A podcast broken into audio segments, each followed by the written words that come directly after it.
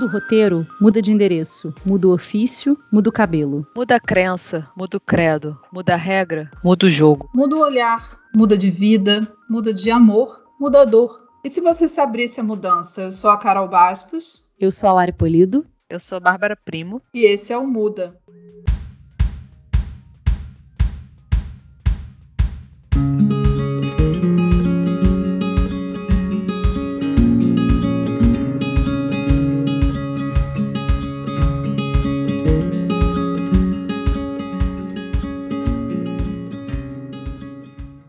Depois de um ano muito turbulento, com tantos acontecimentos políticos, sociais e pessoais em nossas vidas, nos reencontramos para celebrar com vocês esse ano e o próximo que já chegou em ritmo acelerado. Um ano que teve muito afeto, muito debate, muitos altos e baixos, momentos de raiva e de redenção. É diante desse cenário que nos perguntamos: e se eu fosse 2022? Do que gostamos, do que não gostamos e quais as expectativas para 2023? E aí, meninas, quais as expectativas para 2023?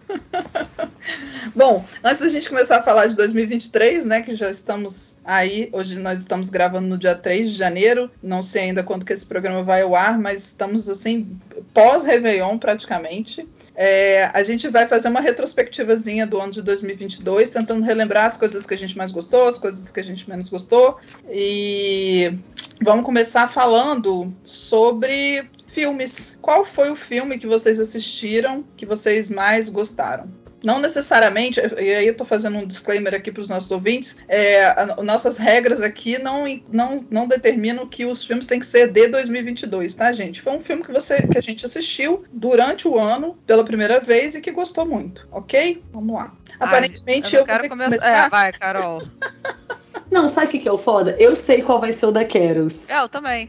Mas eu tava pensando um aqui que eu fui até ver qual era o ano dele, porque eu acho que eu assisti logo que lançou, mas eu tinha na minha cabeça que era esse ano. Aí eu fui ver, ele é de 2021, enfim. É... Mas eu acho que eu vi esse ano, então 2022, tá valendo, então tá vou usar isso. Encanto! Ai, ah, Encanto foi meu filme Encanto preferido também. de 2022, apesar dele ser de 2021. Mas ele foi tipo final de novembro, que eu acabei de ver aqui. Então eu não devo ter dado tempo de assistir em dezembro, eu assisti em janeiro, com certeza. Cara, Encanto. É, se eu não assistir, né? Se, se, eu assistir na primeira vez em 2021, vale as outras vezes. Como foi um filme que eu assisti algumas vezes, é, ele foi um filme que ele foi sendo construído. Então, a primeira vez que eu vi, eu me emocionei muito. Aí, logo que eu conversei até com a Carol, falei, amiga, é, nossa, assisti Encanto, Carol, nossa, eu amei. É, você... Aí a Carol foi e falou assim: eu falei, ah, engraçado, uma amiga minha me perguntou quem você é do Encanto, e eu não parei para pensar nisso. Você lembra, amiga, dessa conversa? Sim, sim. Eu acho até que a gente citou essa história no podcast, em algum podcast passado. Sim. Uhum. E daí eu fui reconstruindo, assim, eu fui vendo o que, que eu tenho de cada personagem, é, o que, que me tocava tanto, tipo, por que, que em cada história eu chorei, eu me emocionava, o que, que me pegava, o que, que era gatilho para mim, o que, que não era. Enfim, Encanto, acho que é, sim. é uma boa resposta, assim, do, de melhor filme meu para 2022. Eu tenho vários gatilhos com Encanto, eu também não consigo chegar à conclusão de que, com qual personagem personagem que eu me é, que eu me vejo, né? Eu acho que eu, tem momentos que a Luísa eu me vejo na Luísa, tem momentos que a Isabela eu me vejo na Isabela, enfim, me vejo em, eu me vejo até na avó em algum momento também. Eu vou criando umas empatias assim em certas circunstâncias, né? Uma pessoa que a, porque a avó não é aquela pessoa que você quer, ela, ela é quase que a vilã assim, de certa. Olha eu dando spoiler do filme, filme recente, né?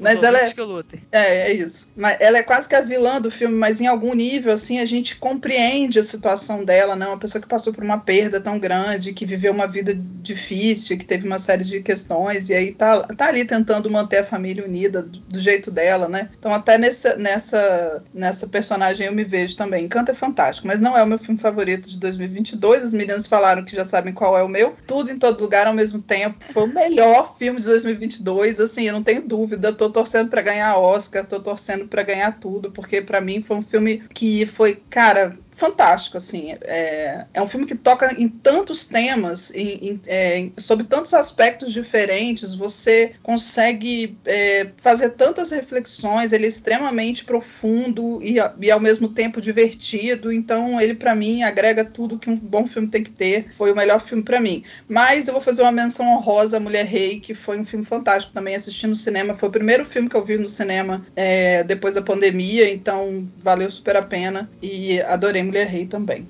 É isso.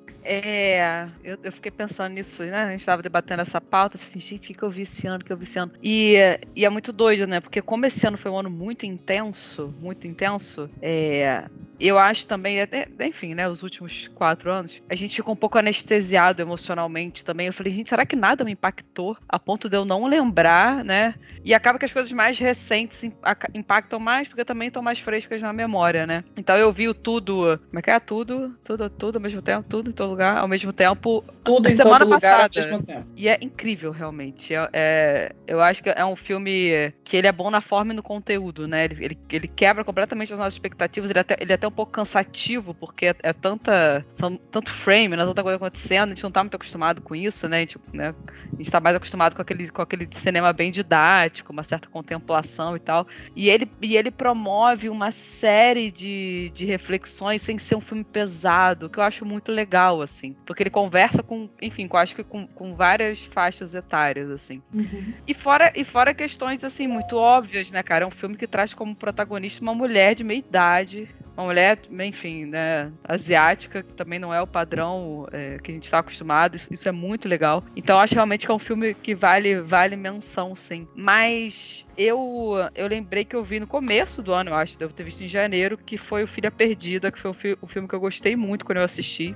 Muito bom também. Eu acho a, a Olivia, Olivia Colman, né, maravilhosa, assim. E foi um filme, é um filme também muito singelo e tal. E achei incrível, me, me fui ler o livro depois também, achei incrível. E para deixar mais light também, eu também vi esse ano, no começo desse ano, Eduardo e Mônica, que para mim foi uma, uma grata surpresa. Achei um filme super redondinho, muito bem feito, crush máximo na Alice Braga. Então, eu acho que eu coloco esses três aí do que me veio a memória. Talvez eu tenha visto outro, mas se eu não lembro, paciência também. Acho que foram, foram Pô, amiga, o da Filha Perdida, nossa, me marcou muito também. Aquele filme é e bem eu legal, né? assisti né? Ele achando que ele fosse um filme sobre é, é, o terceiro livro da trilogia da Helena Ferrante. Então eu assisti ele com uma expectativa assim que fosse uma outra coisa, entendeu? Eu não me liguei que era um outro livro.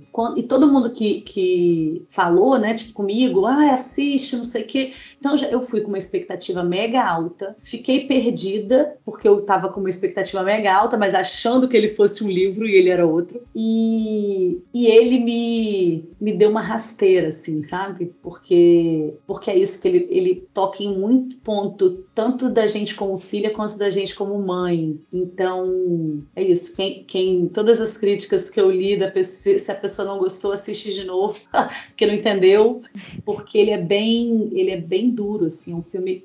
Ele tem um tempo diferente, né? Eu acho que isso, isso também gera um incômodo, porque ele também pega essa parte que estava falando é, do tudo ao mesmo tempo agora, que também é um tempo tempo diferente do que a gente está acostumado, que não é nada mastigado e tal. Esse é, acho que é o extremo oposto, porque o Filha Perdida ele é num tempo Sim, lento, é. mega uhum. lento e as coisas estão são nuances e você tem que tipo é um olhar que a pessoa faz é o jeito que a mão levanta é né é tudo enquanto tudo ao mesmo tempo e agora invento enquanto esse é tipo mega mil coisas acontecendo ao mesmo tempo a impressão que dá do Filha Perdida é que o filme não anda e que nada vai acontecer e que vai acabar desse jeito mesmo né sendo que tá acontecendo aquela... coisa pra caramba e tem um né? monte de coisa acontecendo e sim. ela vive com aquela boneca e você fala fala, caralho, o que ela tá fazendo com essa novo essa boneca? O que, que tem a ver? E, e, aí você começa a perceber e aquilo começa a te bater de um jeito muito louco. Sim. Assim. Esse filme também me, me tocou muito. Muito bom. E eu tô com a dívida do Eduardo e Mônica.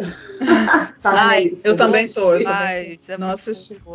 É, bom, seguindo aí por esse caminho, melhor série para vocês desse ano. Eu já vou começar falando a minha, porque eu fiquei muito apaixonada por essa série, mas assim, eu sei que eu tenho um background para ela que me ancora nela, não tem muito jeito que foi Sandman. Eu li tudo de Sandman quando ainda era só uma graphic novel, só uma graphic novel, como fosse pouca coisa, né? É maravilhosa, eu amei o personagem, eu sou muito apaixonada pelas histórias. E aí, quando anunciaram, né? E já tinham feito vários anúncios, já fizeram anúncios de, de filme de Sandman anos atrás, já fizeram uma série de anúncios, nunca conseguiram é, tocar o projeto para frente. E aí, quando finalmente a série chegou, eu estava muito ansiosa para assistir. E a série entregou para mim boa parte do que eu esperava. Claro que tem, tem críticas, tem uma série de coisas, mas assim, eu fiquei muito é, fiquei muito feliz assim com o resultado final. O personagem ficou bom, a, a forma como eles conduziram a, as histórias ficou boa.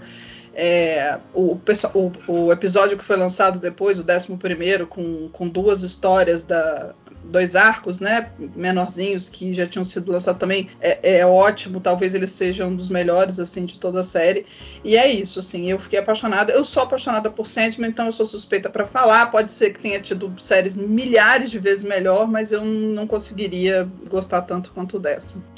Eu sobre Sandman, que eu ia falar, a Carol que me fez assistir, né?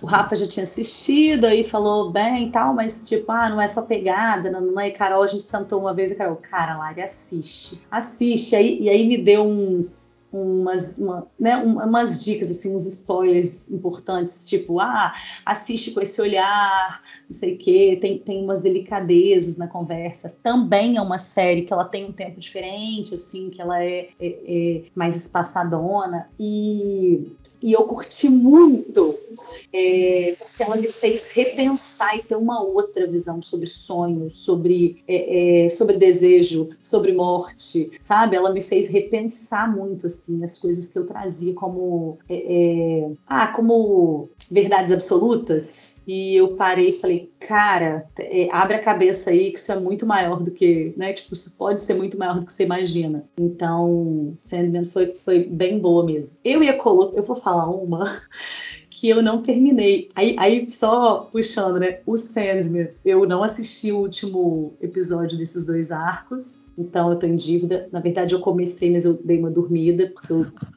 tô nessa fase do dormir com tudo.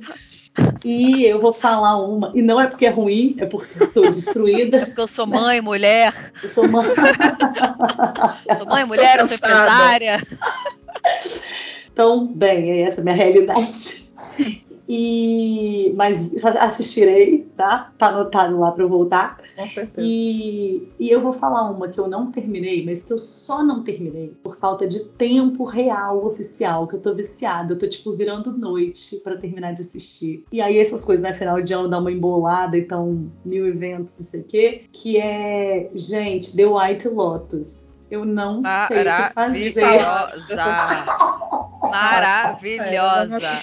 Ela é no segundo lugar essa indicação do Vitor Burgo, que fez, gravou o podcast com a gente. Ah, é, ele Você tá na primeira indicação de alguém. Não, não, já Você... tô na segunda. Ah, tá. Faltam, falta, falta o último, não, os dois últimos da segunda. Ah, é maravilhoso demais, misericórdia. E eu, eu recebi a indicação dele falando que, que alguma é, psicanalista amiga dele indicou. A Cauana. Eu, é, eu, não, eu não sabia quem era. Ela faz, uma, ela faz um, uma análise, tipo, psicanalística. Aí ela falou: vou série. fazer a análise psicanalítica é da série, assistam. E aí eu Cauana vou correr então para assistir. Aí tá lá para eu, pra eu ouvir depois que eu terminar, para não tomar spoiler, eu vou ouvir a análise dela. E, e cara, o que, que eu achei sensacional? Eu tava, aí eu tô nessa pira de indicar meio para todo mundo. Porque é uma série que ela fala sobre isso: um encontro de pessoas aleatórias num hotel. Né? Aí a, a primeira temporada é onde? A primeira temporada? É na. Me Ai, perdi agora agora. Eu sei que a segunda é na Itália, a primeira eu não lembro. A segunda é na Itália. E aí, é, bem, eles fazem. Ah, no Havaí. A primeira é no Havaí. Boa. E a segunda é na Itália. E aí eles fazem, tipo assim, uma galera chega nesse hotel e sempre começa anunciando. Até hoje, quando eu contei, eu contei dela hoje. Uma amiga falou: você não dá spoiler, não. Eu falei, não, cara, a primeira cena é assim: morreu uma pessoa no hotel. É a Sim. primeira cena. E aí passa o episódio inteiro. E eu achei, tipo assim, é isso. Várias histórias que aparecem, parecem banais, que parecem tipo assim: ah, erraram meu quarto, tem que trocar o quarto. É, como é um, um, hotel grande e a, as pessoas tipo vivem ali, né? Meio um resort, assim, uma coisa assim, e as coisas vão meio acontecendo e parece assim, pô, eles vivem todo dia a mesma coisa. Tipo, todo episódio começa com o povo abrindo cadeira na, na praia, limpando o resort para receber os hóspedes, não sei o quê. Então ela, ela passa todo meio mais ou menos a mesma coisa, mas as histórias vão ganhando uma potência e elas vão gerando aí um incômodo. Eu fiquei incomodada. Você tá o tempo inteiro incomodada e com coisas meio sem noção, assim. Você vai ver um diálogo que seria uma coisa super simples e aquele diálogo te incomoda e você fica incomodado. Tipo, o que, que vai acontecer, gente? Gente, eles vão falar mesmo isso. Meu Deus, falou. Ai, meu Deus, como vai ser a reação da outra pessoa? E essas, esse incômodo, que é, é, uma sensação boa, que eu, eu achei muito boa, e, e você vai vendo como que as, as vivências, né, o esbarrar na vida do outro, os encontros, eles promovem mudanças gigantescas, sabe? Então, eu fiquei muito encantada, tô viciada, tô Tipo, tem coisa que eu quero reassistir, que eu falo, caraca, bicho, não acredito. Aí aconteceu aquele diálogo, olha só que que houve isso, tem hora que eu tenho vontade de fazer isso, sabe? Aí você vai uhum. meio ultrapassando, assim, que é o, a série, e revendo umas coisas. Eu tava conversando com meu irmão e falou, ah, achei meio idiota, assim, uns, uns arcos idiotas, meio aleatórios. E eu, cara, mas você não pensou que isso podia. É, é uma série que você tem que, é, você tem que estar tá querendo ver, assim, tem que estar tá meio aí, atento, né? Aí ele ficou nessa, tipo, nossa, não, nem pensei isso, eu só tava achando aquela situação toda muito idiota, não, não, não. e eu, não, bicho, extrapola, extrapola que você vai ver que é muito complexo, tipo, que não, não para ali, né? Enfim, então é, é a minha série do momento. E eu achei a segunda temporada melhor que a primeira, cara.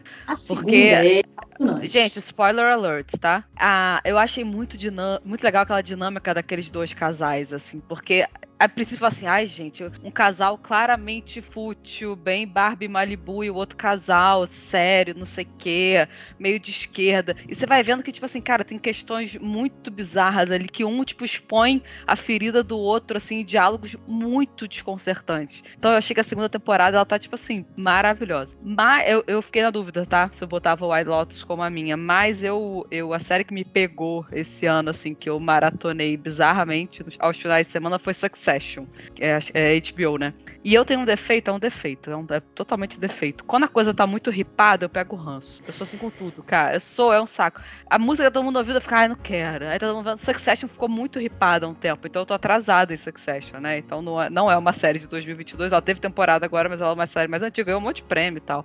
Aí eu falo, cara, vou parar pra ver. E é, cara, é, é incrível. É incrível em tudo, assim. É, atuações maravilhosas e é isso, assim, é um prato cheio também para você fazer essa análise um pouco mais, mais densa e psicanalítica da coisa, porque é isso, é um pai que é dono de um, ele é como se fosse um, sei lá, um marinho da vida, né, o dono da TV Globo, assim, ele é mega, na verdade é melhor fazer um paralelo com os Estados Unidos porque fica mais óbvio, ele é como se fosse a Fox News, que é mega reaça, conservador e tal, e ele tem três, quatro filhos, e ele fica todo, todo tempo anunciando que ele vai se aposentar e nunca se aposenta, então esses quatro quatro filhos assim se digladiando para ver quem é quem vai ser o herdeiro do, do, conglomerado. E aí você vê tudo, né? Você vê aquela coisa do filho primogênito que quer ser o perfeito aos olhos do pai, e você tem aquela filha mulher que quer sempre provar que ela é tão boa quanto o filho homem. E você tem o caçula, que é o meio porra louca, mas também tá, tá sempre que todo mundo querendo a aprovação do pai, assim, aquela figura uhum. paterna controladora e tal. E é incrível, assim, e, e as coisas e é, é, é baixo e ao mesmo tempo é muito cru, assim, da, da, da vontade humana, do desejo ali, tipo, cara, eu quero isso, essa a coisa do poder, a coisa do dinheiro, e que quando você perde completamente o pudor, porque eles são esses ricos de perder, perder o pudor, sabe? Uhum. E você vê ali a crueza da, da, da, da, natureza humana muito na cara, assim. E, cara, os atores são, nossa, é, é, é, é muito boa. Então, quem, quem não viu, veja, eu tô aqui, né, aguardando a próxima temporada e sempre torcendo pra galera não estragar a série, né?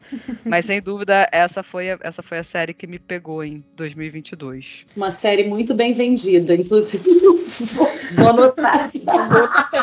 Adorei, fiquei curiosíssima. Mas eu acho legal a gente, a gente tá, vocês falaram da, do Sandman e tal, não sei o quê. Mas é, é, interessante a gente ver que nesses últimos anos, você pega o catálogo da Netflix, por exemplo, né? A gente tem muito uma coisa oscilando entre essa coisa do fantástico, né? Que é o Sandman, também umas séries aí de coisa na. coisa meio de floresta, até esqueci o nome da série, que o garoto é meio. Ele é meio, meio um fauno, meio não sei o quê, que também fez sucesso pra caramba. E a coisa do true crime, né? Que parece que bombou pra cacete nesses, nesses últimos, últimos anos, assim. E, e, como eu acho que é muito um retrato da nossa sociedade, né? Sim. Porque a, a, série banal, a coisa meio. A, cara, a comédia, a comédia meio sitcom, assim, Friends, uma coisa. Uhum. Não tem, é como se não tivesse não. mais espaço para esse tipo de coisa, o que é muito doido, assim. E, e, e eu, eu, eu, me coloco nesse lugar também porque eu assisti True, True Crime pra caramba. Inclusive, ouvi muito podcast de True Crime. E, e eu falei, cara, por que, que essa coisa tem esse poder absurdo, né? É, esse fascínio, né? A própria série do assassinato da, da Daniela Pérez, né? Eu maratonei, assim, também. E é uma coisa super pesada, mas, cara, tem um fascínio absurdo. Como tem o Fantástico também, né? Teve essa, essa série nova aí do, do Senhor dos Anéis, né? Que Sim. acho que saiu. Então é, é, muito doido pensar que a gente oscila entre, cara, é, é, é, é isso que a gente Ou fantasia absoluta. Ou fantasia. Então a gente tá em polos, assim, né? É, muito opostos. A realidade nua, crua e sangrenta e um respiro, né? Do, do sonho, né? E do fantástico Sim. e tal. Sim, é Mas, enfim, sigamos. Bom, sigamos adiante. É, qual foi o melhor livro que vocês leram esse ano? Eu li, eu li alguns e eu tô, tô na, na pira também do audiobook, né? Acho que eu já tinha até falado com vocês disso, não sei se eu já falei em algum episódio, que eu tô. Ah, eu tô bem na pira dos audiobooks, mas eu não vou falar nenhum audiobook. Eu queria falar um livro mesmo. Então eu fiquei muito assim, né? Ouvindo podcast, audiobook, e eu deitava para ler, ou sentava para ler e não dava conta, assim. Então eu fui abandonando alguns livros. Eu não gosto muito de fazer isso, porque normalmente eu fico curiosa, mas alguns livros foram abandonados. Ah, eu abandono um monte. Eu não, eu não costumo, não dou conta muito de abandonar, porque eu fico meio. Sabe quando você fica uma aba aberta? Eu fico com uma aba aberta. Tipo assim, eu vou te falar que eu tenho é, umas três abas abertas, assim, que eu, putz, quero tanto voltar, sabe? O livro que eu fiquei muito amarrada esse ano, que me prendeu de um jeito que eu não sei nem explicar, foi Torto Arado, que eu recebi muita, muita, muita indicação. Então é isso também, né? Eu vou começar o livro, ah, não posso jogar, né? Tipo assim, gastar minha carta. vou pegar um livro muito indicado. Então foi um livro muito indicado e ele, eu não sei se vocês já leram, ele conta, aí eu sou meio ruim para fazer esses resumos, né? Mas ele conta a história de basicamente de duas irmãs e, e da relação delas é, causada por conta de um incidente na infância. E aí elas vão crescendo e elas têm encontros e desencontros. É, e ele mexe muito, mexeu muito comigo com essa parte da religião que, enfim, que, que me deixou intrigada e, e, é uma coisa muito longe né, da, da, minha criação, como a gente já falou em outros episódios também, e, e, essas, e as relações humanas mesmo, assim, tanto de, de exploração, de questionamento. E, cara, eu fui vendo, assim, até pensando pro episódio, como que esse. como que fazer o. o, o como gravar o podcast com vocês me trouxe tanta bagagem para que eu lesse esse livro de um outro olhar, de um outro ângulo. Então, por exemplo, ele fala a parte religiosa retoma totalmente o se eu, se eu não for eu não for cristão uhum. para mim, tá? Com, com, os aprendizados que eu tive dos episódios. É, e se eu não tiver moradia? Porque eles começam, em um dado momento, eles questionam a, a, o direito à terra, então isso me trouxe muita bagagem. É, e aí eu fui vendo como que como que o meu olhar hoje ele é diferente se eu tivesse lido esse livro em 2020, 2021, por conta desse ano que a gente viveu juntas. Então acho que isso uhum. me marcou também, assim, essa, essa pessoalidade me, me marcou também no livro. Ai, que bonito, amiga. Verdade. Eu queria dizer que você roubou o meu livro, né? Eita! Então, realmente um livro muito bom mesmo. Mas vende, amiga, vende ele, que eu acho que você vai fazer um resumo melhor do que o meu. Não, é porque esse ano de 2022 foi um ano que eu, eu li poucos livros. Realmente eu li poucos livros. Eu acho até que por conta também muito do Muda, né? Porque a gente ficava naquela. na, na construção das pautas e tal. Eu li muitos, muitos artigos, muita coisa. Eu acho que pelas pautas, né? Eu lia, sei lá, durante a semana, vocês sabem disso, né? Correria de uhum. ler na hora do almoço. Ah, cinco, quatro artigos, e realmente eu li poucos livros esse ano. Infelizmente ou felizmente. Não acho que eu li pouco, mas eu li poucos livros. E eu li o Torturado no começo do ano, e é, era um, um livro que tava, tava ripado, né? Aí eu falei para vocês que eu pego o ranço, porque ele é um livro de 2020, se eu não me engano. Acho que é. é. Mas aí eu, eu li e, e, foi um livro que eu gostei muito, assim. É, eu acho que por várias questões, porque o, o Itamar, né, o autor, o Itamar é, Vieira Júnior, ele é geógrafo de formação e ele é inclusive, se eu não me engano, ele é, ele é servidor do, do INCRA, do, do Instituto de, enfim, né, responsável pela reforma agrária e tal. Então ele é, ele é um cara com uma bagagem muito grande para essas questões da relação com a terra, né? E esse é um, é um livro que, que ele congrega muita coisa e ele traz essa questão da terra, e ele traz essa questão, que é essa questão dessa escravidão moderna que a gente vive, né? Porque conta uhum. a história da, dessa família, né? As duas irmãs, elas são a, as protagonistas, né? É... Belonísia. Daqui a pouco eu, eu, dou, eu dou, um Google e procuro o nome da outra. E, e ela, as avós que, que moravam naquela terra, e aquela terra começa a ser cercada, e tem um capataz, e tem um dono, e para você ficar aqui, então você trabalha para mim, que é o que a gente vê hoje. É só, é só ir uhum. nos rincões, nos sertões do, do, do, país que você vai encontrar isso, né?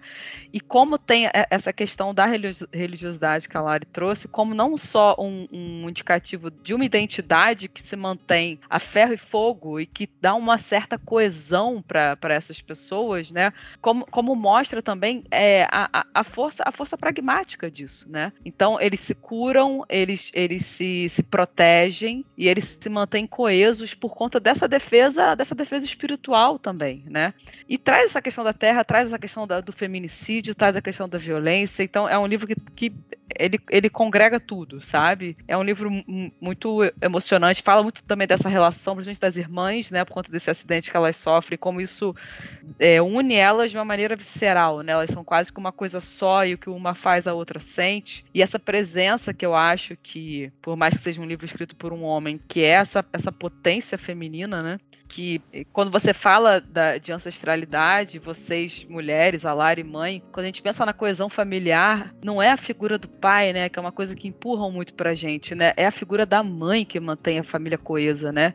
E tem a mãe, tem a figura da avó, a, a faca da avó no início, lembra, Lara? Então tem essa figura da mulher que é, que é a, a raiz, assim, que é o, o, o totem que sustenta aquilo tudo. Então acho que é, eu, eu pensando muito rápido, assim, não, não lembro de outras coisas que eu tenha lido esse ano que tenham me marcado, torturado. Mas eu, semana passada, comecei a ler um livro que eu ganhei, que chama Pai, Pai, Pai, vírgula, Pai, que é de um autor chamado João Silvério Trevisan, que é um autor gay e tal. E esse livro é um livro que é quase um. um é uma, é, ele é autobiográfico, assim, mas ele escreve quase como se ele tivesse deitado num divã, assim, sabe? E é ele falando dessa. Ele é um, ele é um, um, um cara de. Acho que ele, ele nasceu em 40 e alguma coisa, né? Então ele contando como foi a relação dele com o pai, né, no, no interior de São Paulo, tendo sido uma, um homem, né, um garoto que se descobriu gay muito jovem. E é, é muito pesado pesado, assim, né? E, e,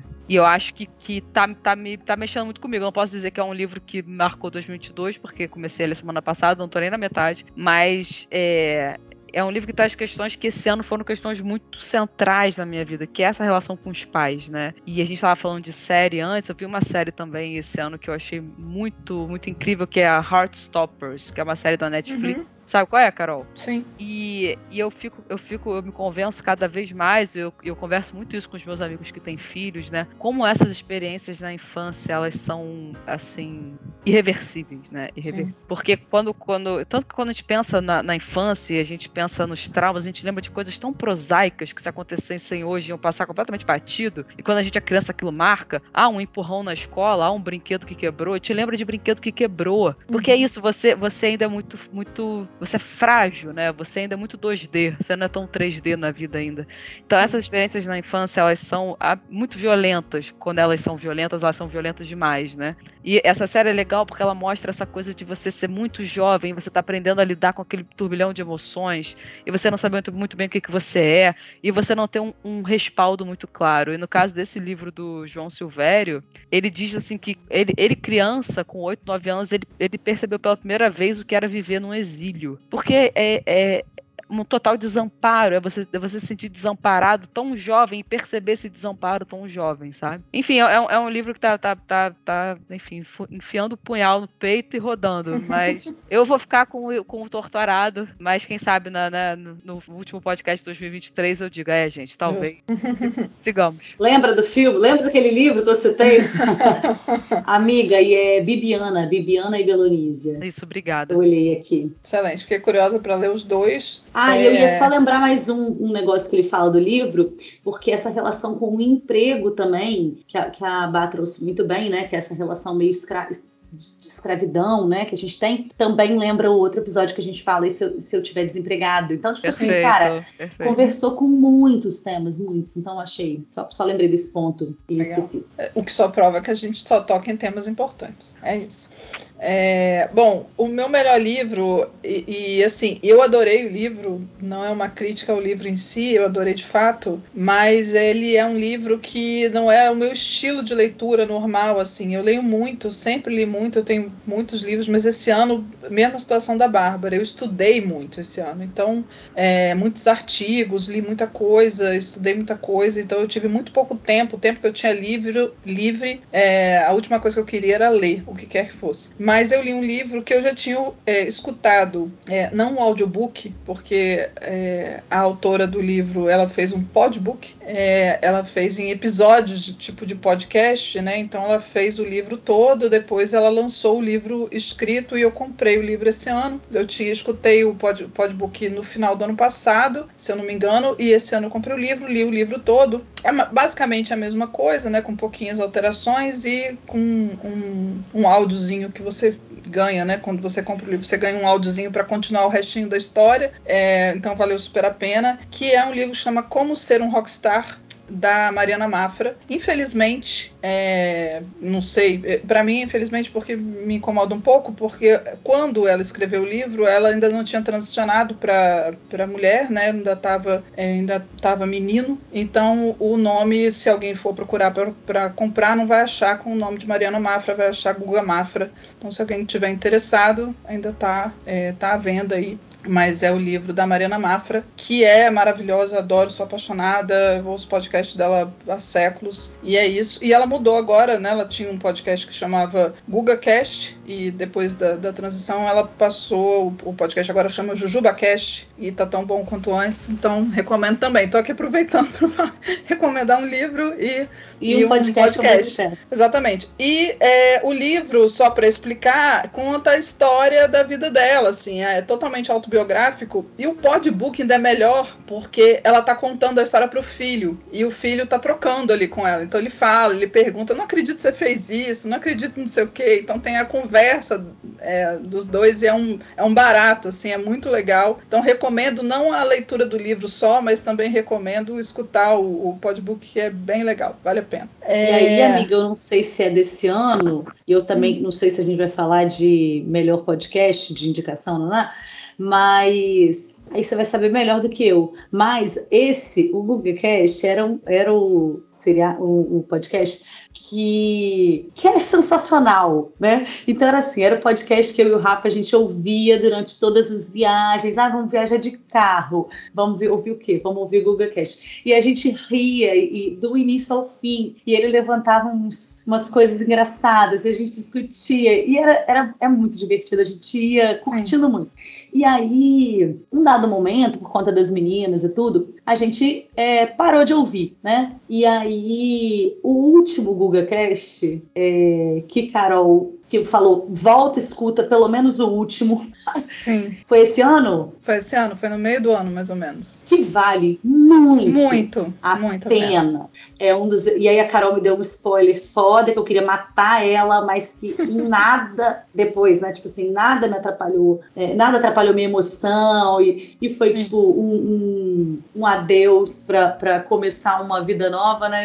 Jujuba Cash, de um jeito. É, manter, muito né? bonito, né? Muito bonito. Cara, foi um final assim que vale pegar e ouvir só aquele episódio. Ah, mas eu nunca acompanhei. Não tem problema. Não tem problema. Ouve só Pega, assiste aquele último episódio que ele vale a pena. Sim, sim. É o, é o último episódio, foi mais ou menos no meio do ano. Eu não ele tá disponível, com certeza, é o episódio. E com certeza, se eu for falar, né, eu posso. A, a gente pode aqui debater qual o melhor podcast que vocês acham e tal, mas o melhor episódio de podcast que eu escutei esse ano, com certeza, foi esse. Não tenho dúvida. Porque Eu esse. também assino embaixo. Foi... Esse foi né, retumbante, assim, ele te tira do, do eixo mesmo e vale muito a pena. E eu quero ver também esse podbook aí, como ser um rockstar. E eu tô amando o podbook Bom. agora também. É muito legal, é muito legal. Bom, agora passados eh, todas as a, a parte da a gente passou por literatura, por cinema, por séries. Agora, a, pra, pra gente terminar a parte cultural do, do nosso episódio, é, a música para vocês que marcou 2022. Eu já vou emendar na minha resposta, porque Mas você vai pra... falar uma música do ano, Calma, mulher. não? Ah, Não, a música que marcou 2022 pra você. Essa é a pergunta, né? Que você, talvez a que você mais escutou, a que você mais gostou, enfim, o que quer que seja. É, e aí eu fui olhar- dar uma olhada na minha. é, o, o Spotify ele, ele faz uma, uma playlist, né, pra gente no, no, fim, no fim do ano, com as músicas que você mais escutou na ordem, né? E a música que eu mais ouvi foi uma música coreana que chama Full. Então, pra quem não ouve música coreana, é, recomendo. Eu adoro essa música, sou apaixonada, ouço praticamente todos os dias.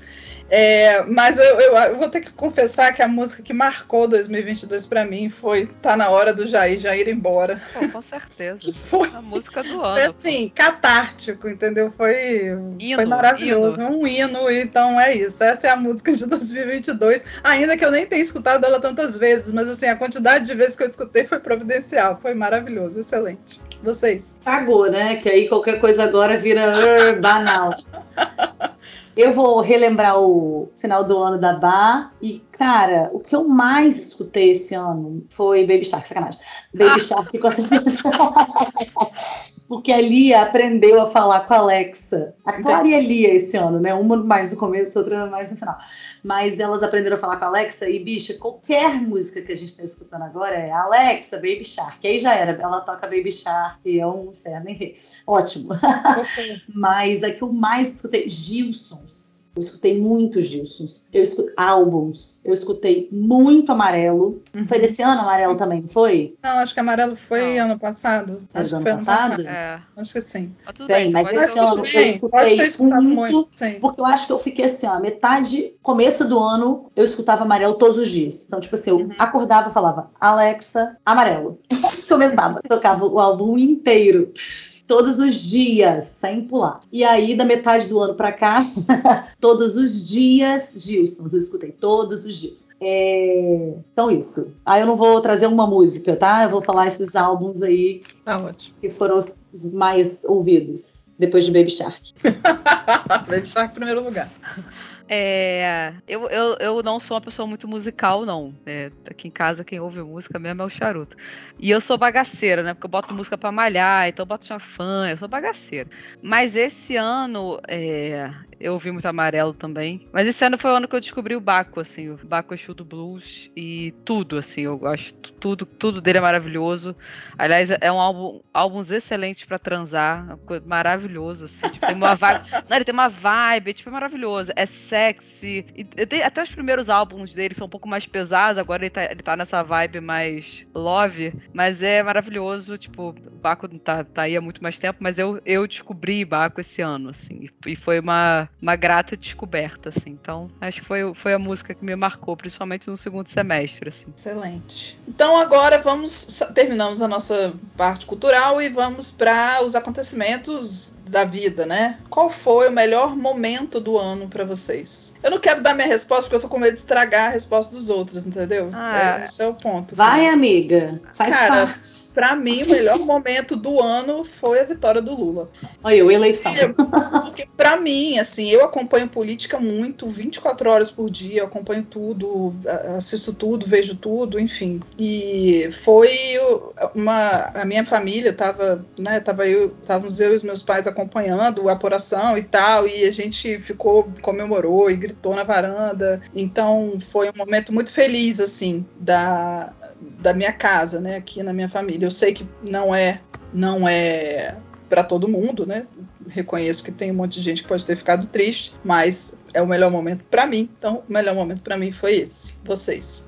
Ah, sem dúvida. Eu acho que o dia 30 de outubro, né, do o segundo turno foi eu, eu nunca vou esquecer, assim. Foi, mas eu acho que foi muito mais um, uma foi uma foi uma catarse assim, foi Sim. um alívio muito grande. Foi, né, chorei muito, comemorei, mas eu não eu, eu não, não diria que foi o melhor momento, talvez tenha sido o momento, o momento do ano. Eu acho que, na, na, enfim, no, no, âmbito profissional foram os últimos, não diria nem, nem os últimos quatro, os últimos seis anos foram muito difíceis, né? Eu, eu, trabalho na área da cultura, então a gente sofreu um desmonte sistemático, ataques de todos os níveis. E esse ano a gente começou o ano com muita descrença e, e é isso, né? Vocês sabem, vivemos todos juntos. Foi, foi um ano de transformação transformações muito, muito rápidas, assim. Eu acho que no começo do ano ninguém imaginaria que a coisa se daria como se deu. Uhum. Essa não era a leitura ainda no começo do ano. A coisa, a coisa foi muito rápida, assim, né? As, as mudanças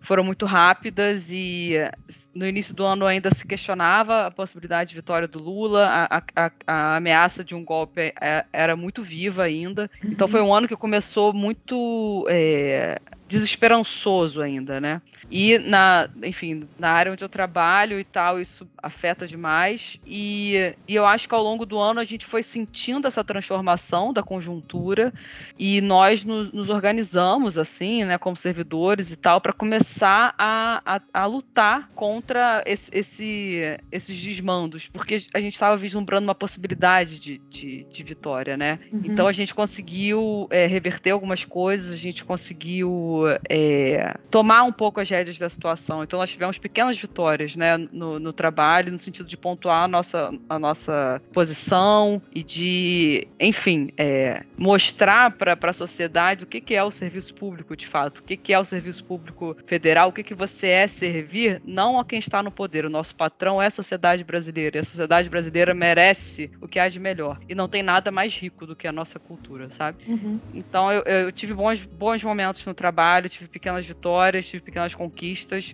mas eu acho, eu ainda, se eu tivesse que no susto dizer, eu diria que foi o dia, o dia 30, assim. A vitória do Lula foi, acho que foi o momento desse ano, não tem como negar. Uhum. É, eu ia quase fazer, né? Tipo, dia 30 foi o, o melhor momento e a, a, o primeiro turno o pior. porque eu sofri bem também no primeiro turno. Então, foi, foi um momento assim, que, que eu me lembro de ter tido uma emoção muito grande, que eu acho que para o Brasil e para o mundo foi uma, foi uma coisa que mexeu muito comigo, assim, essa, essa, esse momento. Que foi. Ai, gente, Lineker ganhar o Grammy. Para mim foi. Ah, maravilhoso. Cara, maravilhoso. É, eu fiquei muito emocionada. Foi uma coisa que me emocionou, assim, sabe? Que e coincidiu muito.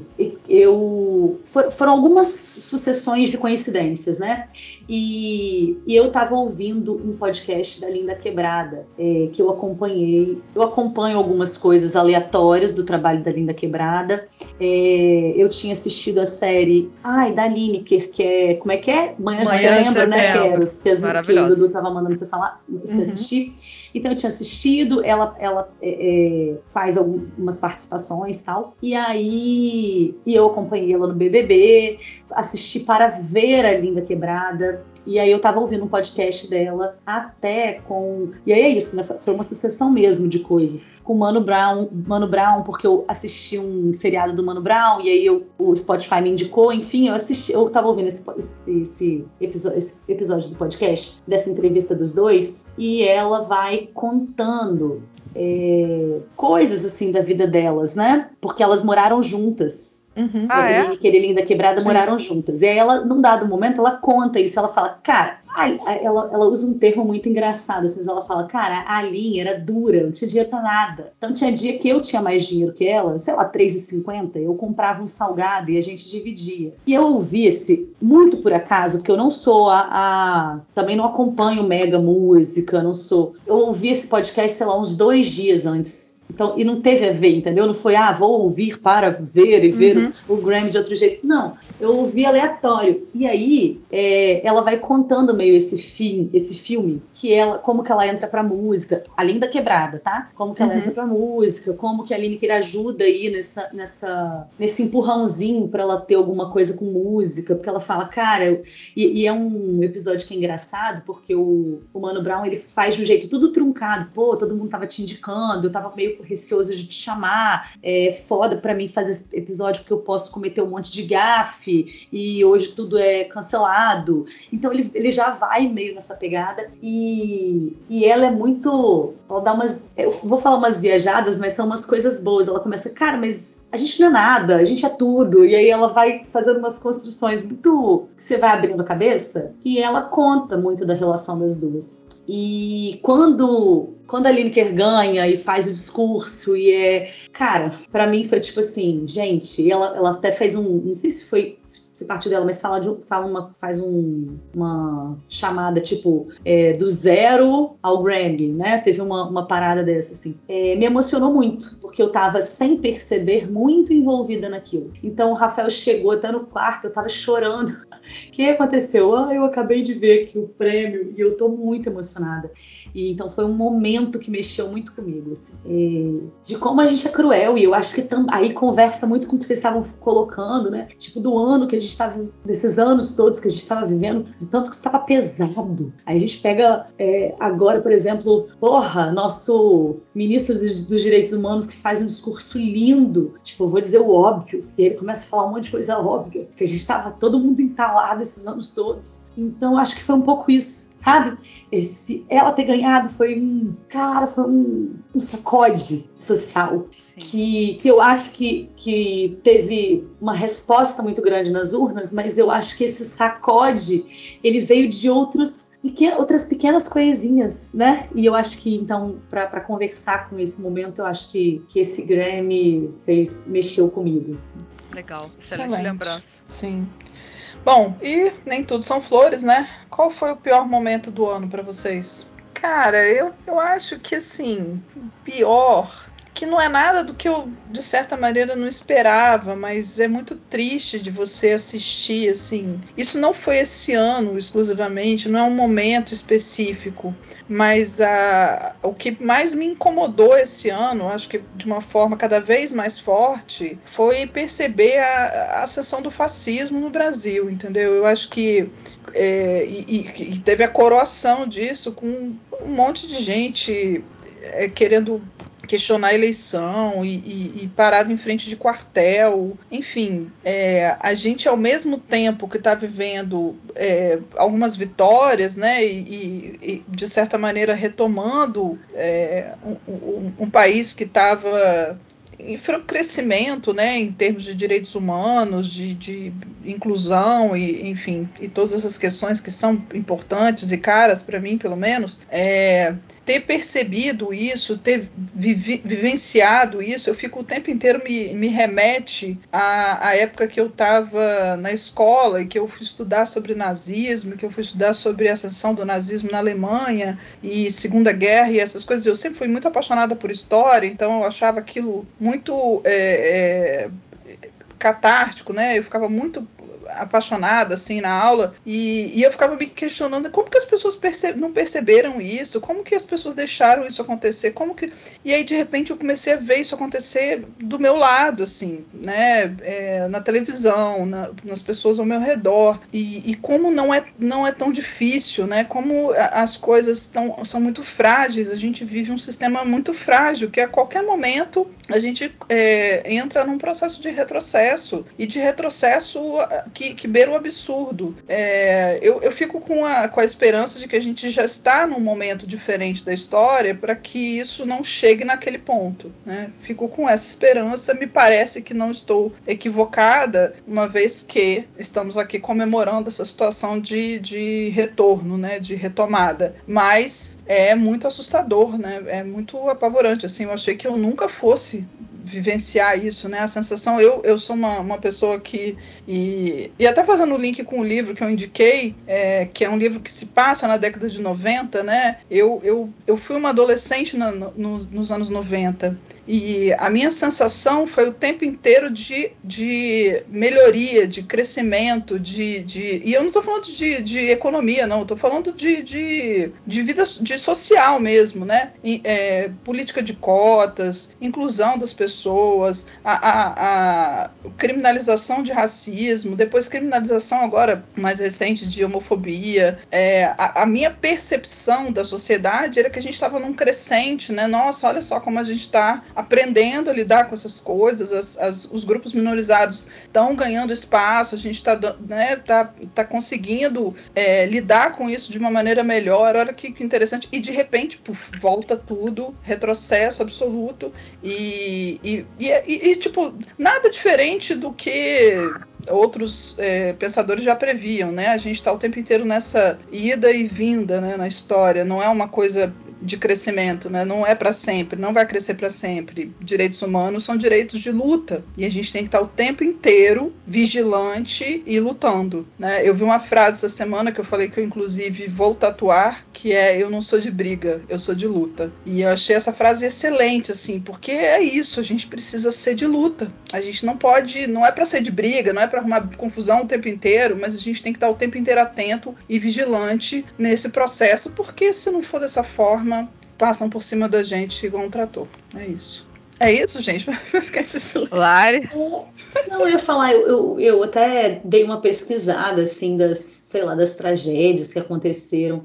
É, isso, isso foi muito cruel, né? Eu acho que eu só acrescentaria, assim, o que a Keros falou, que toda essa máquina de fake news, eu não sei o que a gente vai arrumar com isso. Uhum. Não sei o que, que vai dar jeito nisso, sabe? E, e, e é isso, né? Não é de 2022 mas em 2022 eu acho que eu pude perceber o tamanho do perigo, talvez sabe? Então, esse momento, então, quando você traz, assim, é, é, a, a, ida para os quartéis, né? De, ida para os quartéis, não, é, é, sei lá, essa, essa, esses acampamentos, Sim. isso foi bem cruel, assim, mas mais eu, eu senti pessoalmente, assim, com preocupações de gente próxima, uhum. desenganado, enganado, na verdade, não é desenganado, Sim. né? É enganado. E, e aí, quando você começa a ver que. É, é, para, eu acho que parece mais gente do que é, tá? Mas mesmo assim que você tem uma pequena quantidade, uma parcela dessa população seguindo por esse caminho através de fake news, que eu acho que é, muito, não é através, né, mas por, por meio de fake news, cara, isso é, é muito cruel, assim. E eu não,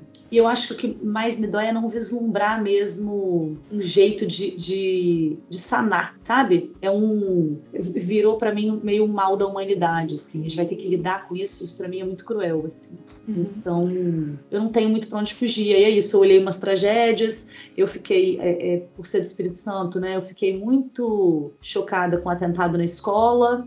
E, mas eu acho que é tudo reflexo da mesma coisa, sabe? Hum, no meu trabalho, eu, eu cheguei a ter uma conversa com, enfim, com, com, as pessoas que trabalham comigo, e a conversa foi falando isso, falando, ah, será que vai melhorar esse, esse ano? Porque as pessoas estão muito reativas às, às, abordagens, então a gente às vezes aborda para apresentar alguma coisa e, e a, as respostas estão muito, estão muito agressivas, está todo mundo muito agressivo, está todo mundo muito à flor da pele. Uhum. E, e aí eu, eu trouxe, falei com todo mundo, né, gente, eu acho que isso é um reflexo do que a gente está vivendo, acho que está todo mundo à flor da pele. Mas eu acho que isso é produzido produzido mesmo. É pra gente estar tá nessa situação, sabe? E olha, isso, e olha o quanto que isso é cruel. Então eu trago aí a ideia da, do, do, atentado na, numa escola aqui do Espírito Santo, né? Foi Linhares, né? Foi Colatina ou Linhares, Queiros? Foi Linhares. Foi Linhares, né? E... Mas esse, esse atentado é só tipo assim, ah, eu preciso fixar um momento, mas ele é reflexo de todo isso, entendeu? De, de todo, todo o resto desse, dessa construção de fake news, de arma na mão das pessoas, de, né? desse, enfim, desse desgoverno já falado tantas vezes por nós. Então, se eu tivesse que trazer um momento, seria esse, mas sem, né, sem saber muito bem como pontuar, assim, é, é mais o contexto mesmo. É aquela parte dura, né? É tipo, acho que todo mundo fala meio essa parte meio com pesar, né? É, é sofrido uhum. mesmo pensar. É. Mas é aquela parte das retro, da retrospectiva que não pode Não pode faltar, infelizmente. É, eu, eu, enfim, não tem como fugir muito desse assunto. Vamos ser rápido até pra gente melhorar o ânimo, mas não tem como o, o pior momento de 2022 não tá associado a esse energúmeno, né? Mas eu acho que o, o, primeiro turno foi muito impactante, porque, né, infelizmente era meu aniversário, né? É, e, e, as pesquisas estavam apontando uma possibilidade de vitória do Lula no primeiro turno, mas ainda que não fosse vitória, apontava uma votação menor do que que de fato aconteceu, né? E quando aqueles números ali se mostraram pelo menos 10% a mais do que as pesquisas estavam dando, bateu um pânico, né? Um pânico no sentido, gente, é, se nem as, as pesquisas mais refletem o que está acontecendo, a gente realmente perdeu a capacidade de diagnosticar qualquer coisa na nossa sociedade. O que está acontecendo nesse limbo, nesse submundo que a gente não alcança, sabe? E, e eu acho que, que, o que fica aí que vocês estão falando, a questão do fascismo, é porque uma coisa foi a eleição de, dele em 2018, quando ele era nada ainda, né? Ele era, né? Uma grande surpresa. Ah, contra tudo isso que está aí, as pessoas, eu, eu posso até aceitar o argumento de que elas não tinham, apesar dele ter 30 anos de vida pública ter feito nada, ah, a gente não sabe como vai ser, a gente ainda não tem, vamos tentar, ok. Mas depois de quatro anos, depois de, de o Brasil ter votado pro mapa da fome, ele ter destruído a cultura, a gente ter dado, é, ter, ter Damares como ministra, enfim. É, e as pessoas ainda assim, né, a gente ter aquela votação, e, e foi o que foi, né? A votação do dia, do dia 30, nós vencemos, mas vencemos apertados, né? A gente sabe que tem metade da, da população que pensa dessa forma. Então, é, isso assusta, né? Eu acho que não, não surpreende, mas chateia, né? Aquela velha amada. Não surpreende, mas chateia. Então, eu, eu ainda eu achava que não fosse ser tão apertado quanto foi e foi. Então é, é um momento ruim, apesar de nós termos vencido, mas eu acho que serve para nós estarmos atentos para para, enfim, como como fazer com que a, a, as políticas públicas que sejam ensejadas pelo governo Lula eh, tragam a reboque também uma, uma, uma necessária educação política, né? Onde a gente está errando para a gente ter a maioria dos eleitores do, do Bolsonaro como pessoas com um nível superior, né? O, o, o que está acontecendo? O que o quão o quão, o quão é, como direi, mais do que egoísta, né? O quão cruel é a nossa elite, a ponto dela, em nome de, de, de ganhos escusos e ganhos pessoais, ela está ela tá disposta a sacrificar todo o resto da população. Então é uma falta de educação, educação lato senso. Educação, educação no sentido de você ter o um mínimo de, de, de respeito, empatia, respeito pela integridade alheia, né? Esse, esse nosso desprezo pelos idosos, que a pandemia deixou evidente, né? O desprezo, o desprezo pelas crianças, que, que é esse desmonte da, da, da, educação. Então, enfim, eu acho que o primeiro turno deixou um pouco esse gosto amargo na boca, que no dia 30 a gente é, exorcizou, mas acho que fica realmente um sinal de alerta, né? É, Miguel, eu tive todas essas mesmas sensações na primeira, no primeiro turno. Ah, é, foi, foi, bem sofrido, né? Então eu brin comecei brincando, falei, beleza, melhor momento e o pior momento, já, já pode ser o mesmo tema. Que foi foi sofrido é, mesmo. É, é esse ano não dá para a gente fugir dessa questão política, né? Em termos de pior e melhor momento. A gente passou por um período de seis anos, a gente pode dizer, porque não foi só o governo do Bolsonaro que foi ruim. A gente já vinha, né, do, depois do golpe com o governo Temer é, também desmontando algumas coisas já. Então é, é, isso, né? A gente precisa reconstruir muita coisa. E mas é, é, é, importante também a gente ter isso em mente, né? A Bárbara falou, também já tinha falado e vou repetir. A gente tem que estar atento e, e se envolver mais, né? E, e começar a perceber o quanto que a política faz parte da nossa vida o tempo inteiro, influencia em tudo que a gente vai fazer, influencia é, da hora que você acorda, da hora que você vai dormir. Todo ato é um ato político e ter consciência disso é fundamental. E talvez essa situação toda, né? Eu sou essa pessoa sempre otimista, então eu quero fechar esse, esse bloco trazendo um pouquinho de otimismo. Talvez isso tenha se, é, é, servido para que a gente voltasse a ficar atento, ou pela primeira vez ficasse atento a, a esse aspecto, né? De que a, a, a política precisa fazer parte da nossa vida, a gente precisa estar acompanhando acompanhando tudo, né? E, e, se envolvendo a todo tempo, se envolvendo nos movimentos sociais, se envolvendo nas lutas, nos processos, porque a gente é, é, impactado diretamente nisso. Não tem, não tem nada que impacta mais a nossa vida do que a política, o tempo inteiro. Não é uma coisa distante lá dos políticos, eles que se, que se resolvam. Não é como se a gente passasse uma procuração em definitivo para essas pessoas, para fazer o que bem entenderem da nossa vida. Né? O poder é do povo, é isso que significa democracia. Então, se a gente não assumir isso como parte da nossa vida, não tem como a gente sair dessa situação. Ah, sem dúvida. O saldo positivo desses seis anos de, de, de caos e desespero é que a gente enterrou, cremou a máxima de política não se discute, né? Sem dúvida. Não, não existe mais, não discute. É, é só o que a gente faz. Poderia é faz, faz. fazer um pouco menos, mas é. Tá, é, já podemos talvez começar, né, a botar os assuntos em pauta. tem outros assuntos para discutir. Vamos mas falar de coisa boa.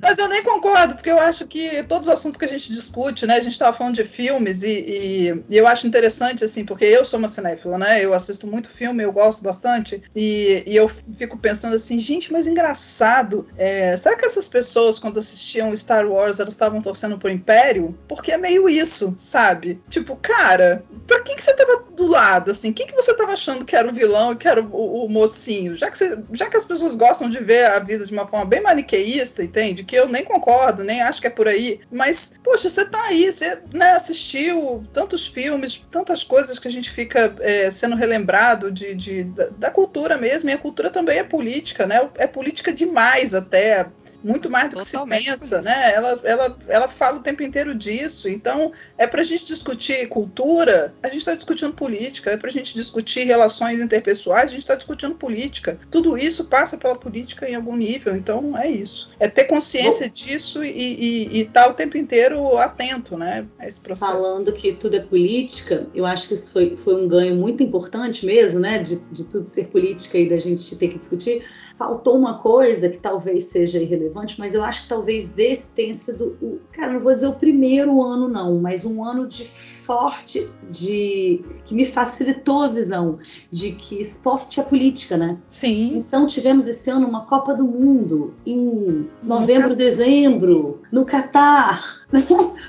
que, que normalmente a Copa era antes de eleição. Sim. E a gente teve uma Copa pós-eleição. Então, isso, isso ficou muito gritante, assim. Eu acho que, é, só para só pontuar, porque eu acho que foi um marco também desse ano, de, de, de uma coisa diferente, né? Que foi as, Olimp que foi as Olimpíadas, a pessoa louca, que foi a Copa. É, e a Copa ter sido também nesse, nessa roupagem diferente. Ah, porque foi muito isso trouxe. Sim trouxe. Muitos protestos. É, ninguém pode dizer que, que a Copa não é política, que o futebol uhum. não é político, né? E a gente tem um, uma visão bra abrasileirada, eu acho. É, pode estar falando besteira, mas a gente tem essa visão de tentar não politizar as coisas, porque a gente traz essa referência como ruim. E até muitos, muitos dos meios de comunicação que transmitem, eles têm um pouco essa pegada de ah, vamos tentar não politizar, vamos tentar não. E esse foi um ano que foi impossível possível, né? Nesse eu acho que isso morreu mesmo. Morreu não, não, morreu não politizar as coisas. Tá... É. Foi uma Copa extremamente política, né? Tudo, Sim. tudo, tudo. É, protestos em campo, análise dos nossos jogadores, as pessoas, é, tipo assim, vasculhando a rede social deles para saber quem eles apoiavam. Então foi, não, não tem, não tem mais essa coisa do pão e circo. Não tem. Uhum. É, tudo envolve é, política. Isso, isso, foi muito bom, eu acho. Nossa, porque essa é uma mudança muito boa de, de, de pensamento, né? A figura, a é figura do isentão. Não foi, mas hoje tá mais tipo, cara, é, não, não, tem como dizer que não, não tem campo para dizer que não é político, sabe? Perfeito. Não, fal não falar de política é política. Exatamente, exatamente. É, bom, então, depois de todos esses acontecimentos políticos, e são sempre políticos, qual foi o aprendizado que vocês tiraram desse ano? Pô, Bate, falou pra caramba de aprendizado. Vamos, vamos ver, deixa eu ver. Eu. Posso, posso falar? Claro. É. Eu não sei se ainda é um aprendizado, acho que eu estou em vias de aprender. é, novamente, esse, esse, programa ele tá meio redundante, gente, desculpa, é a vida. Esse, esses últimos anos, assim, para quem é de um, espectro mais à esquerda, eu acho que foram, foram anos de, de, de muita angústia e muito sofrimento, e até pra gente poder funcionar na vida, porque afinal tem que pagar boleto, tem que, né, tem que andar com cachorro na rua, tem que sustentar os filhos, a gente cria mecanismos de, de viver num, num caos absurdo, né? A gente entende porque que teve ditadura, a gente entende porque que teve nazismo, a gente entende como que a Inglaterra viveu durante um ano sendo bombardeada diariamente pela Alemanha e as pessoas continuavam vivendo, iam na padaria. É isso, a gente encontra mecanismos de adaptação. Sim. Mas esses mecanismos de adaptação, eles são absolutamente defensivos, né?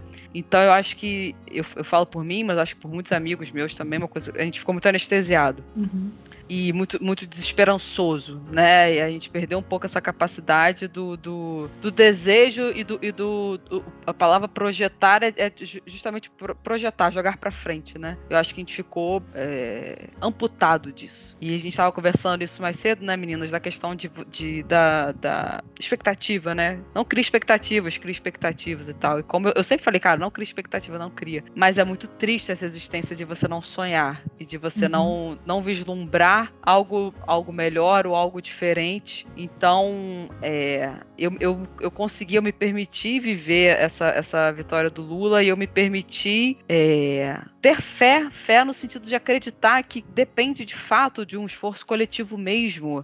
Eles passarão, nós passarinhos, sabe? Da mesma maneira que é, esse monstro se cria, esse monstro se desfaz. E, e essa capacidade de criar expectativa, expectativa na nossa força como coletivo. Então, eu tentando tentando sair um pouco dessa zona é, de anestesia e de estar de, de tá muito sorumbática e muito descrente do ser humano, porque eu fiquei muito descrente do ser humano real, assim, e de, de me permitir, é isso, de, de vislumbrar um, um, um, futuro futuro melhor. Não tem nada mais clichê, mas, mas é isso. Eu acho que esse ano me, me ensinou que paciência, parcimônia, resiliência, vive, aprender a lidar com, com, com esse sofrimento, que é isso, né? Eu fui, eu, eu vivi a maior parte da minha vida adulta no governo Lula, Dilma, enfim.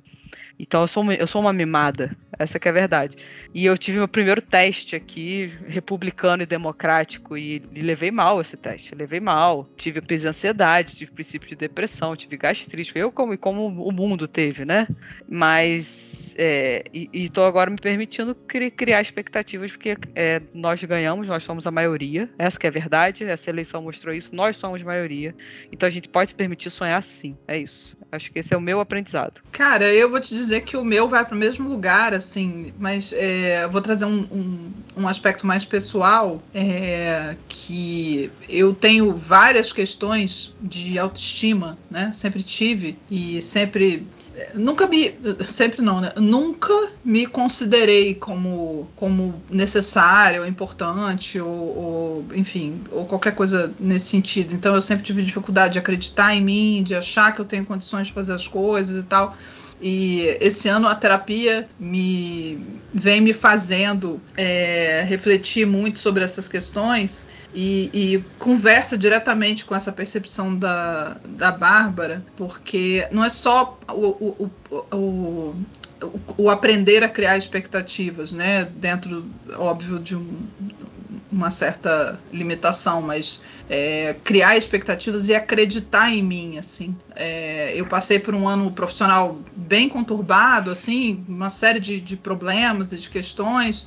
e, e foi interessante me ver agora no fim do ano é, chegando à seguinte conclusão, assim, cara, vai ficar tudo bem, porque eu dou conta. E é isso. E, e, e ter essa, essa sensação é muito é, é, transformador, né? É muito, é, é, muito potente, assim. Eu, tipo, eu dou conta, eu, eu, eu não só quero criar expectativas, mas eu quero lutar por elas, né? E eu acho que hoje eu acredito que eu dou conta de lutar. E é isso. É, eu, meu processo desse ano foi de aprofundamento de estudo, de uma série de, de coisas, de aprofundamento na minha terapia, de aprofundamento numa série de, de aspectos, de me conhecer de verdade, né? De, de procurar descobrir quem eu sou nessa história toda e até perceber que eu estava me abandonando para dar conta da vida, sabe? Me abandonando uh, os meus ideais, as coisas que eu achava que eram importantes para sobreviver. E focada na sobrevivência, focada exclusivamente na sobrevivência. E, cara, a gente não veio ao mundo só para sobreviver. A gente, é, eu vi o. Eu tava assistindo o show, né, da posse, e aí o.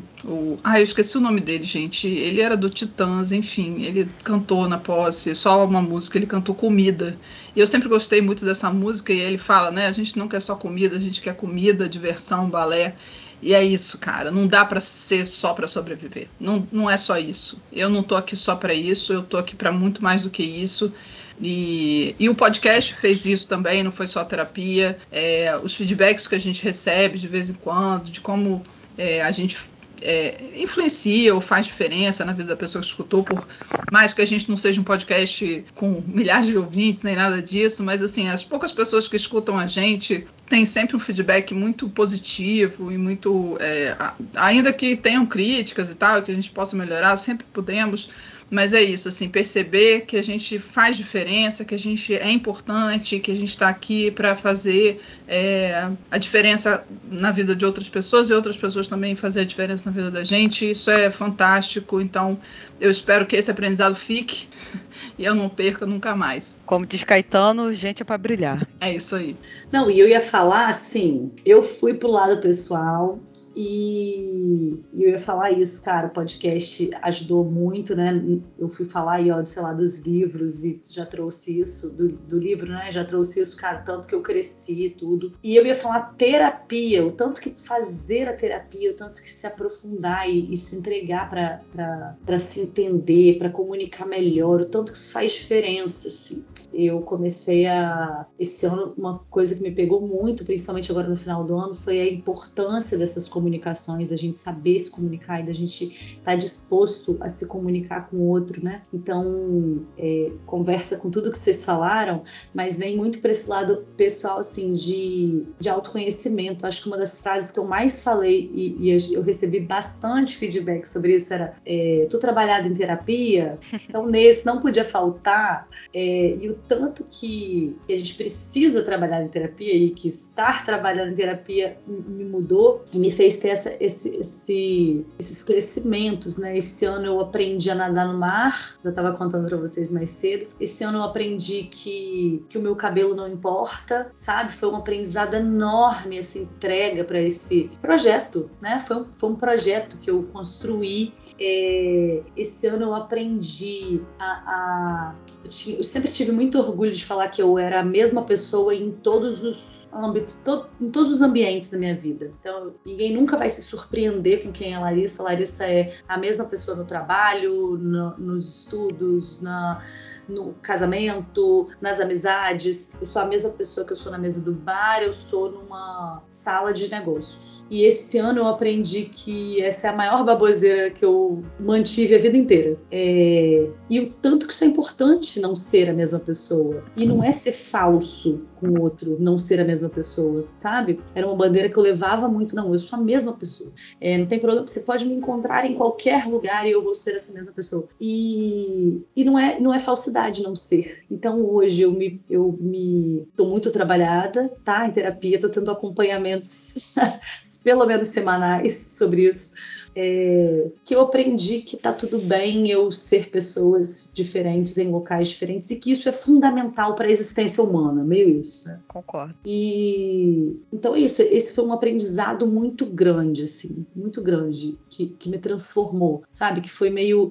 é, visceral. Eu ter que me desprender disso, que é, que é isso, né? Que era que já era uma bobagem, que já era uma falácia, mas eu acordar para isso e trabalhar isso em mim foi um aprendizado muito grande. Então a terapia tem me ajudado muito é, e, e vocês também. Isso, né? E, e, o, e, o, podcast, que é engraçado, mas faz muita diferença a gente pensar. É, é o mesmo processo da terapia, né? A gente pensar que a gente está falando agora para qualquer pessoa. Então, assim, eu tenho que ser no podcast a pessoa que eu sou sempre, mas a sempre no bar ou é sempre na sala de reunião? Porque eu tenho funcionários meus que me escutam e ao mesmo tempo eu tenho amigos meus de vida que me escuta. E, e, e que grau tem que estar tá essa minha comunicação aqui, sabe? É, o quanto que eu posso me abrir nesse local, ou o tanto que eu tenho que refletir e falar ou não falar. Então, essa reflexão o podcast me trouxe também, porque é um ambiente que a gente se sente. Porque, porque agora tá, estamos só nós três, então a gente se sente em casa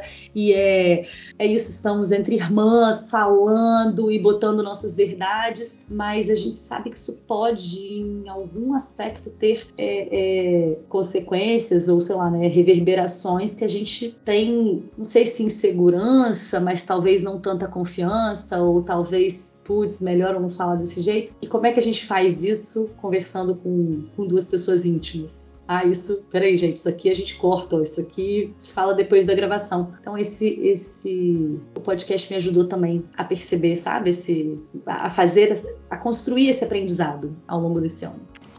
Excelente, muito bom. É, bom, para fechar, a última pergunta é qual foi o episódio do Muda que vocês mais gostaram? Vou eu para ninguém roubar. Vai lá. Pode? Pode. Então, eu refleti muito sobre isso. é, mesmo. No, eu refleti muito sobre toda essa pauta, mas em especial esse, é, porque eu fiquei pensando assim: é aquilo, cada episódio, cada episódio, ele me marcou de um jeito diferente. Então, vários dos episódios, às vezes eu cheguei, falei até pouco, aí até eu ficava incomodada, né? Aquela questão do aprendizado mesmo, né? Tipo, ah, não tem muito a acrescentar, nesse episódio vou ouvir mais e tudo mais. E aí depois você fala, putz, minha participação nem foi tão boa nesse, então você tem aquela autocrítica, né? Quero usar esse lado nosso de, de autocrítica e sei lá, de. Sim. É, é, Tamo junto. Baixa né? autoestima e falar, putz, falei besteira, e ligo pra Carol, Carol, corta essa parte, não, não, umas partes assim. Então cada um tem um lugarzinho especial. É, por conta disso, eu fiquei pensando, putz, se eu botar algum que tem algum, alguma participação, talvez eu esteja prestigiando alguém e desprestigiando outra. Eu tô fazendo só minha construção, tá? De como eu raciocinei. Então, para não prestigiar ou desprestigiar alguém nessa escolha, eu escolhi um episódio que foi nós três. E, e aí eu não sei se a sensação de, nossa, melhor episódio que eu ouvi, porque assim, não sei se, se os nossos é, mudantes sabem, mas a Bárbara não escuta os episódios. Então eles são gravados e a Bárbara nunca escuta. Nunca ouviu nada. A Carol escuta triste. mil vezes, porque a Carol é, é, para quem também não sabe, a Carol edita o podcast. Então a Carol escuta mil vezes. E eu, pelo menos uma vez, eu escuto. Então talvez não tenha sido esse, esse episódio escolhido. Eu gosto do suspense, né? O episódio escolhido talvez não tenha sido no fim que eu escutei. O caraca, foi o melhor episódio, com certeza. Mas foi essa. Eu, eu tô trazendo esse episódio em especial por conta da sensação que eu tive quando eu terminei de gravar. Uhum. Então a gente terminou. E aí é um episódio nós três. A gente terminou de gravar e eu falei: caraca, esse episódio foi muito gostoso de gravar. Que foi. É, e se eu fosse uma comédia romântica? Ah, esse é top 5, Cara, porque esse é isso. É, é, a gente terminou e eu terminei assim. Queria, queria morar nesse episódio por mais algumas horas e com toda a nossa limitação, e cara, não vamos fazer muito extenso, eu sou muito prolixa, também estou trabalhando isso tanto em terapia quanto em análise. estou melhorando, vou melhorar 2023, mas esse episódio, cara, tinha muita coisa, a gente foi gostoso, a gente podia ter, tipo, ficado ali mil anos falando e curtindo e, e, e, e rindo das das nossas vidas, né? Com coisas Sim. banais trazidas pelos filmes e tal. E ao mesmo tempo com reflexões, porque nessa análise, por exemplo, da, da comédia romântica, a gente parou para perceber o tanto que talvez vocês já tivessem percebido antes, tá? Mas o meu foi por conta desse. O tanto que é meio uma receita pré-pronta, mais do mesmo e, e, e machista. Então, assim, então ainda veio uma crítica boa embutida nela e ao mesmo tempo a gente conseguiu fazer aquele, não, aquela separação, né? Não, peraí, tudo bem, tem isso, mas também tem a nostalgia, também tem, né? Essa nossa sensação de, cara, foi bom quanto durou, hoje a gente acorda, mas, pô, né? Não vamos desistir da vida. É... E é isso, acho que esse, esse foi muito gostoso. Eu vou ter que ser a próxima, porque eu vou concordar 100% com a Larissa, porque esse foi o meu episódio favorito também, pelo mesmo motivo. É, e, e, nem foi porque eu não queria prestigiar ou desprestigiar ninguém, não. É, é, nem, eu nem, isso nem passou pela minha cabeça, mas eu realmente foi o episódio que eu mais gostei de gravar. Eu gostei de gravar vários episódios, tiveram episódios excelentes, assim, que eu tive orgulho de publicar. Esse eu nem vou dizer que eu tive orgulho de publicar, não tem nada a ver com isso mas foi o, o, que eu gostei mais de gravar. O que eu pensei, né, quando eu tava pensando qual episódio que eu tinha gostado mais, eu pensei assim: eu não sou ouvinte do, do Muda, eu não sou uma mudante, eu sou a pessoa que está gravando. Então eu vou pensar qual que eu mais curti. E esse com certeza foi o que eu mais curti. A gente se divertiu muito, foi muito engraçado, foi muito divertido. E então esse é o meu episódio favorito, com certeza. É. Bom, antes de falar qual é o meu episódio favorito, eu queria dizer que a experiência de, de fazer o, o, podcast com vocês foi algo, é, enfim, suplantou de longe a, as minhas expectativas, né? Não, não por conta de. A gente nunca fez podcast para ter ouvinte nem nada, a gente fez, enfim, era um projeto nosso até, pra gente, de nós para nós mesmos, assim. Sim. Mas eu acho que, às vezes, quando a gente está vivendo momentos complicados, como foi esse ano, foi um ano muito difícil, às vezes a gente não sabe muito bem. É tipo aquela figura da, da represa e ela tá com furo, e você bota o dedinho no furo, uhum. e você não sabe quanto tempo aquilo ali vai sustentar. E vocês o Muda foi o meu dedinho na, na represa, assim. Porque estar com vocês toda semana e debater assuntos, às vezes assuntos aleatórios, às vezes assuntos sérios, mas ter esse projeto, focar, ler, me, me preocupar em, em, construir pauta, que vocês sabem que eu sempre ficava nessa neurose. isso, isso me deu, me, me aterrou, isso, isso me deu um, um norte, isso fez com que eu conseguisse descolar de certas coisas que se eu não tivesse essa, esse respiro, talvez eu, eu não, não tivesse chegado, eu teria chegado aqui um pouco mais ralada, um pouco mais machucada. Então eu sou profundamente grata por, por ter tido vocês esse ano comigo, longe e perto, né? Longe das nossas gravações, perto quando a gente pôde se encontrar, mas sem dúvida esse projeto foi foi um, um pilar para mim. Me ajudou a passar por esse ano de uma maneira não não não em pé, mas levemente cambaleante. Então eu agradeço vocês imensamente. E como a Lari falou, eu não ouço os episódios, porque parece que álcool e baixa autoestima acho que é o que une esse trio. a cola desse trio. Mas eu, eu falei para elas desde o início que se fosse bem eu, mais álcool do que bem mais álcool Sim, do que baixa, baixa autoestima, autoestima, por favor, bem mais assim. É o que une esse, esse, esse trio. Mas é que eu falei, cara, eu não dou conta se eu ouvir, eu vou ter muita vergonha, eu nunca vou conseguir liberar episódio nenhum. Então, a minha, o meu, meu contrato aqui assinado é faço pauta, mas não ouço episódio. então eu não convido. Então, a minha escolha de melhor episódio, ela vai ser só, somente só baseada na experiência da gravação, que com uhum. certeza é uma experiência enviesada. Eu não sou, eu, a minha, minha escolha, ela não é uma escolha muito bem embasada. Mas, por incrível que pareça, o episódio que eu mais gostei de gravar foi da comédia romântica. Então a é gente isso, tem um gente. consenso. É isso. É isso. Beleza.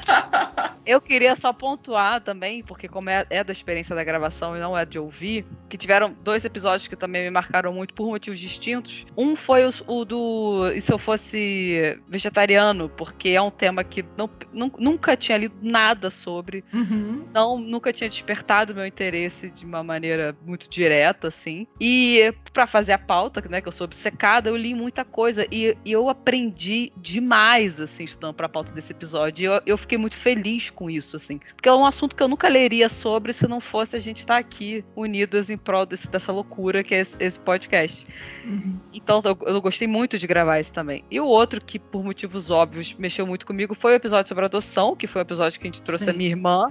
E foi um episódio muito emocionante para mim, muito difícil. Acho que foi um dos episódios que eu menos falei. E, e enfim, foi, foi muito incrível para mim ter ela aqui e, e, e vê-la falando com tanta propriedade, com tanta maturidade, com tanta assunção da história dela, sabe? Uhum. Mas de, enfim, de ser gostoso de gravar e da, e da gente estar junta como se a gente tivesse uma sentada na sala da casa da outra, foi da comédia romântica, que foi muito gostoso mesmo. Sim. Aliás, sobre a questão do, do episódio sobre veganismo, é, eu contando aqui bastidores, né, o pós eu falei no, no dia do episódio que eu, não, que eu tinha diminuído, que eu não tava comendo carne e tal, e eu nunca mais comi boi de lá pra cá. Nunca mais. Tem, vai, É isso. a gente nem eu. gravou, acho que em março do, de 2022, então daqui a pouco faz um ano que eu não como carne de boi.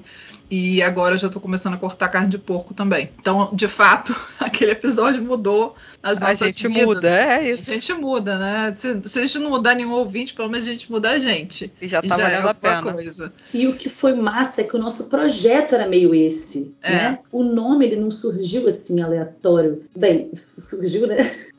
Das, das nossas aleatoriedades, mas ele veio é, com essa pegada mesmo. Era a proposta, era tipo, cara, é, é- é mudar mesmo. É Sim. mudar o ângulo que a gente vê as coisas, é mudar. E aí, é, quando eu falo que cada pedacinho, cada episódio mudou em alguma circunstância, algum olhar, é, é isso. Eu, eu, que, eu que cuido da rede social em tese aí, né, das nossas coisas, que tá um pouco abandonada. Mas eu comecei a ver a mídia social voltada assim, como se tudo me lembrasse algum episódio que a gente fez, sabe? Sim. E a mesma coisa Sim. passou a acontecer na minha vida mesmo. Então, é, é uma coisa até que eu acho que eu nunca comentei com vocês. Eu todo caminhão de mudança pra mim virou mais belo e mais Ah, que é, bonitinho. mexendo Legal. comigo.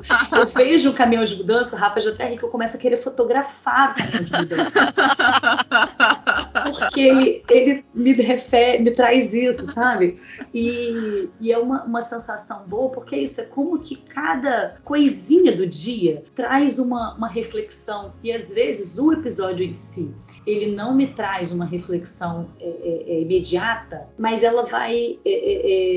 Vai, Vai acessando né? alguma coisa ali. Sim. E aí, em algum momento, eu me deparo com alguma situação, eu falo: caramba, a gente tratou disso nesse episódio. E, e isso foi passado, e a gente até às vezes é, é, é, dá a devida relevância e tudo mais no momento, mas eu não tinha percebido tanto que isso tinha ficado aqui dentro. Uhum. É, e aí, disso é, é isso. Se eu for começar a falar, eu consigo pelo menos uma coisinha em cada dos episódios Com certeza. como que a gente como eu realmente mudei pensamentos e, e- e visões de mundo e questionamentos sabe? É- é, como que essa mudança ela fez parte de todo o processo ao longo desse ano. É, como alguns episódios emocionaram a gente outros fizeram a gente rir muito e tudo mais. E mas sem sombra de dúvida mudar foi né Foi a tipo, é, a- foi a tônica. Como não não, de- não podia ser diferente né? Não podia, nem, nem deveria.